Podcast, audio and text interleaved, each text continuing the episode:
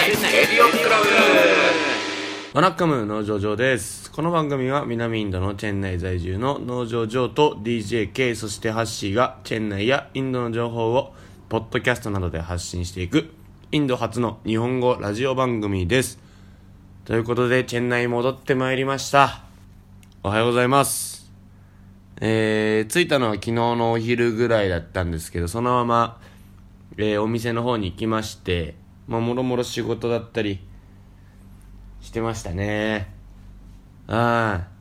で、今日、またお昼からお仕事なんですが、その前に、やばいやばい、撮ってねえや、ということで、収録し始めてるというところでございます。次の週からはね、えー、ぜひ3人で収録というか配信を再開したいなと思っております。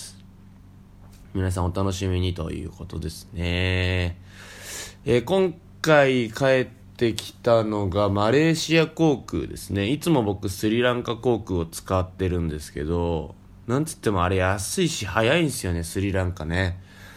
時期によって5万円ぐらいで、5万5千円ぐらいかなで往復できて、で、しかも乗り継ぎが1時間ぐらいしかないので、待ち時間1時間みたいな。スリランカ空港なんて何にもやることないんで、待ってるね時間なんかもったいないからすぐパッと乗ってパッと日本帰りたいなっていうのにはちょうどいいんですよね。かなり早いんですよ。全部で合計しても12時間ぐらいなのかな？なんですけど、まあ、マレーシア今回なぜマレーシアにしたかというと日本初の時間。日本を出る時間が21時40分なんですよね夜なんですよこれ寝坊しねえだろうと。僕一回これ喋ったかな。スリランカ航空だと、えっ、と、朝の11時20分発なんですよね、成田を。そうなると、僕一回寝寝坊をぶっこいたんですよ。9時、9時20分ぐらいには空港着いときたいなって時に9時に起きまして。まあ、そこから実家から成田まで2、3時間かかるんで、もう絶対間に合わねえやっていう。ね、それがちょっと怖かったので、今回は、夜便で帰れるといいなと思ってたら、マレーシア航空見つけて、うん。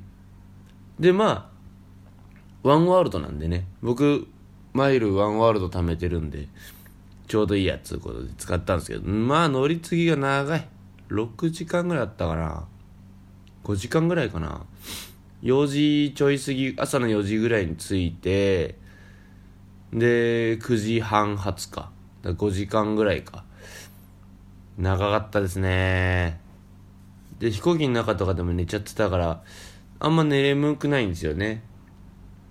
うん、だから寝れず、最後の30分ぐらいでうとうとしだして、あ、やばいやばい、これ、このまま寝たら、まだ乗り、乗り逃しちゃうわと思って、目覚ましかけて。ね、で、まあ、無事、こっち帰ってこれましたけれども、皆さん空港、ラウンジとかって使ってますか？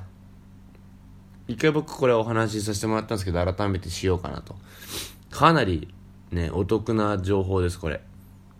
まあ、ハッシーとかはね、結構いいランクのカードを持ってるので、まあ、航空会社が提供するラウンジとか使えるんですけど、僕とかもそんなにね、お金もないですし、っていう人でも、ちょっと工夫すれば、ラウンジ、どこの空港行ってもラウンジに入れて、お酒が飲めたり、ご飯食べれたり、ゆっくり眠れたりという、静かな中でね、っていうのが可能な裏技というかがあるんですよね。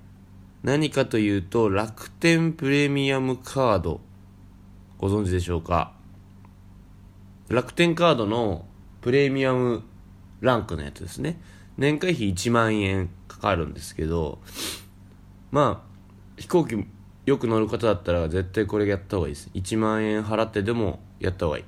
なぜかというと、プライオリティパスっていうカードがあるんですよ。そういうパスがあって、そのパス何かっつうと、全国、全世界、何百箇所にもあるラウンジが使えるんですね。そのカードがあるだけで。で、カードにも何種類かなんかランクがあるらしくて、それの一番上のグレードのカードがなんと無料でもらえるんですよプライオリティパスを持ってる人だったらうん年会費56万するっていう話なんですよね。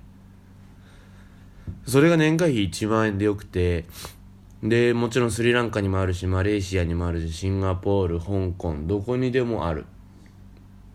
ラウンジが無料で使えるということで僕なんかもいつも汚い格好してバックパックしょってるけどラウンジ使えるんですよ。これ半端なくないですか？ね。でいつもお酒飲んでただでねお酒飲んでご飯食べて空港の中では割と快適に過ごしてますね。これぜひ皆さん使ってみてください。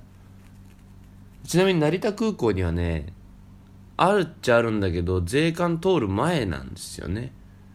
うん。税関通る前だったらまあいくらでもレストランがあるからいいんだけどまあ行くとして行ってみるとなんかランえっ、ー、とねプライオリティパスだと入れるけどお酒が飲めないと。有料になりますと。ただそこでゴールドかなんつうの、えーと、楽天プレプレミアムカードを渡すとお酒も飲めると。でそこはなんか使い分けてやるといいのかなみたいな感じですね。はい。さあじゃあここでねえっ、ー、とメールお待ちしておりますということでえー、放送のご感想だったり何かに役立ちそうなチェン内情報や困った時のトラブル対処法などなどチェン内にまつわるものでもまつわらないものでも結構です。宛先はチェン内レディオクラブアットマーク Gmail.com チェン内レディオクラブアットマーク Gmail.com でございます。皆様からのメールお待ちしております。ということで先週の放送を聞いた方からなんとメールもらってるんです。ちょっとこれ読んじゃおうかな、先に。本当は3人の時に読もうかなと思ったんですけど、まあ、せっかくなんで読んじゃおうかなと思います。タイトル、12月4日、ジョーさん一人喋りよかったです。めちゃくちゃ嬉しい。ジョーさん、ハッシーさん、ケイさん、はじめまして、ノブと申します。ノブさん、ありがとうございます。いつも楽しくチェンナイレディオクラブ聞いてます。毎回、配信された翌朝にダウンロードして通勤中に聞いてます。ああ、じゃあ今回ちょっと今週遅れちゃってすいません。ジョーさんはさすが構成作家、その企画力でいつも何でも楽しむこと、楽しくすることを尊敬しています。ありがとうございます。ハッシーさんはマイル修行の回がめちゃめちゃ面白かったです。すごくインテリな方のように感じています。K さんの印象はあまりありません。かっこ笑いごめんなさいと。まあまあ、これやっぱりいる時に読んだ方がよかったな。さて、ジョーさん一人喋りの回とても面白かったです。ありがとうございます。ジョーさんしばらく日本かと思ってましたが、あっという間に過ぎ去りましたね。その間のことを生の声で話すのがやっぱり聞いている人に共感を与え、響くのだと思います。8歳の頃から続けたよさこいで周りの人が変わらずに接してくれるというところに熱を感じました。優秀賞おめでとうございます。ありがとうございます。昨日、埼玉スーパーアリーナに宇多田ヒカルさんのライブを見に行き、それはそれは鳥肌ものだったのですが、宇多田さんもデビューから20周年ということでした。えー、宇多田さんデビュー時は20年も続くとは思ってなかったと考えに浸っていました。何でも続けるって大変だし、すごいこと、力になりますよね、と。継続は力なりですね。うん。ジョーさんがラッドインプスのライブに行ったり、アイドルの支援をしたり、ま、支援っていうか仕事ですね。ネット放送に登場したりというところも行動力や熱、思いを感じました。ハッシーさんとジョーさんで沖縄友人にサプライズお祝いしに行った回も面白かったですが、ありがとうございます。めちゃくちゃヘビーリスナーですね。ありがとうございます。嬉しい。いつかチェンナイ、秋部に行きたいです。ぜひ来てください。本当に待ってますよ。今後もチェンナイレディオクラブを楽しみにしています。過去、中学生の頃に岸谷五郎の東京レディオクラブという番組を聞いていたので、番組名にも親しみを感じます。これ多分 DJK とか知ってんじゃないかな。お体に気をつけて頑張ってください。私も頑張ります。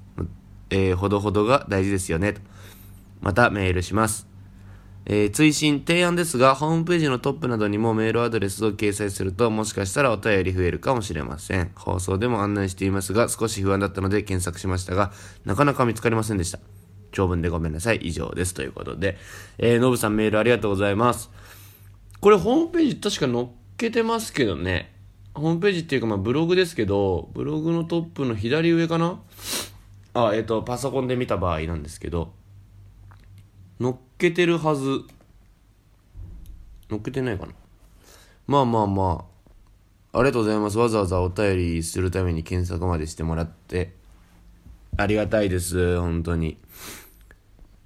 そうですね、一人喋りしてみたんですよ。まあ今日も一人喋りですけど、ベッドに横たわりながら喋ってます。いいぬしようか、こんな感じで。そうね、アイドルの仕事、そうですね。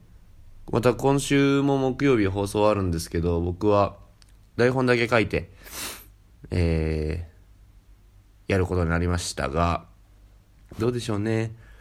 うまくできるかな？心配ですけれども。まあ、物語というグループですので、ぜひ皆さんね、聞いてあげてください。さて、もう一件来ております。読みましょう。タイトル、メリークリスマス。ということで、えー、ジョーさん、ハッシーさん、DJK さん、ご無沙汰しております。相変わらずヘビーリスナーのまゆですと。おー、トロントのまゆさんですね。いつもありがとうございます。チェン内ローカル話やちょっとついていけない趣味、趣味話没頭。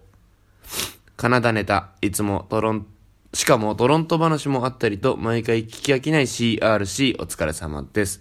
そう、あの、一回山宮くん出てもらった時に、えー、トロントに彼、留学経験があったのでね、その話はしました。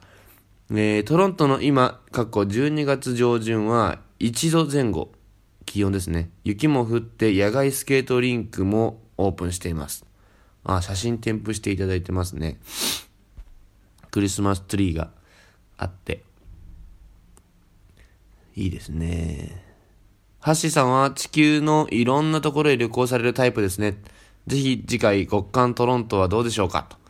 ぜひ行ったらどうですか ?K さん、ラダックどうでしたか？私も新婚旅行がラダックだったので、えー、お土産話聞きたいです。ああ、じゃあぜひ次回この話しましょう。ジョーさんは第二のふるさとチェン内に戻った頃でしょうか？ありがとうございます。えー、昨日のお昼に到着しました。第二のふるさと。まあまあ、まあまあまあそこは。年末年始と皆さん引っ張りだこでお忙しいと思いますが、良いお年をお過ごしください。来年もずっと聞いておりますので、よろしくお願いいたします。まゆということで、ありがとうございます。本当に。嬉しい限りです。こうやってね、メール送ってくれるのありがたいな本当に。頑張ろうってなるなねえ。ということで、えー、メールいただきました、ノブさん、まゆさん、ありがとうございます。おそらく来週、3人になった時も、このお話少し触れると思います。2人に対してのメッセージもあるんでね、そこら辺もやっていこうかなと思います。そして、えー、昨日かな、やっと、まあ、昨日って12月10日ぐらいに、やっとサンドさんのポッドキャストが配信開始になりました。サンドイッチマンの東北魂で検索してください。そちらに私、今回出演しております。21分間の放送になっております。えー、番組の中でいろいろいじってもらって、面白くいじってもらってありがたい限りで、は僕もわーっと喋らせてもらって、最後の方にね、なんかサンドイッチマンが、僕、僕に対してというか、アキベイに対してというか、インドのラーメン屋に対して、融資してくれる人を募集しますみたいなね、お話をしてくださってて、本当ありがたい話で、あ、そうなんですよみたいなこと言ってたら、ツイッターでなんと、早速一人、融資させてくださいみたいな人が、現れました。サンドウィッチマンのラジオを聞いてご連絡しました。ぜひ融資をしたいのですが、いかがでしょうかと。私はずっとサンドウィッチマンが大好きで、M1 優勝の前からずっと応援していました。彼らのネタにどれだけ元気つけられたかわかりません。僕もそうですよ。私自身もまだまだ貧乏なので3万円くらいの融資しかできませんが、もしよかったら使ってくださいと。ありがてえ。なんじゃこの人は。とん、な、なんじゃこの人は。このラジオ聞いてくれるかなわかんないけど。いやー、ぜひね、あのー、今社長と相談してどうしようかと。こうね、なんか気軽にポンポンポンもらっていくと、ちょっとずつ問題になってきちゃうので、正式に何か受け取る、なんでしょう、器を用意しようかなと思ってるので、もし、えー、ご興味ある方は、どちらもご検討いただければなと思います。ありがとうございます。メッセージくださった。ツイッターでね、メッセージをくださったんですけども。すごいですね。いやありがたい話ですよ。さあ、ということで、12月も入りまして、2週目。えー、まだまだこれから日本は寒くなると思います。インドの方はまだまだ熱々でございますけれども、年末年始お体、ご体調など崩さないようにね、気をつけて、突っ走っていっていこうかなと私自身は思っております。皆さんも突っ走っていただければなと思いますので、本日はこれぐらいにしようかな。はい。仕事に行ってまいります。ということで、また来週でございます。また。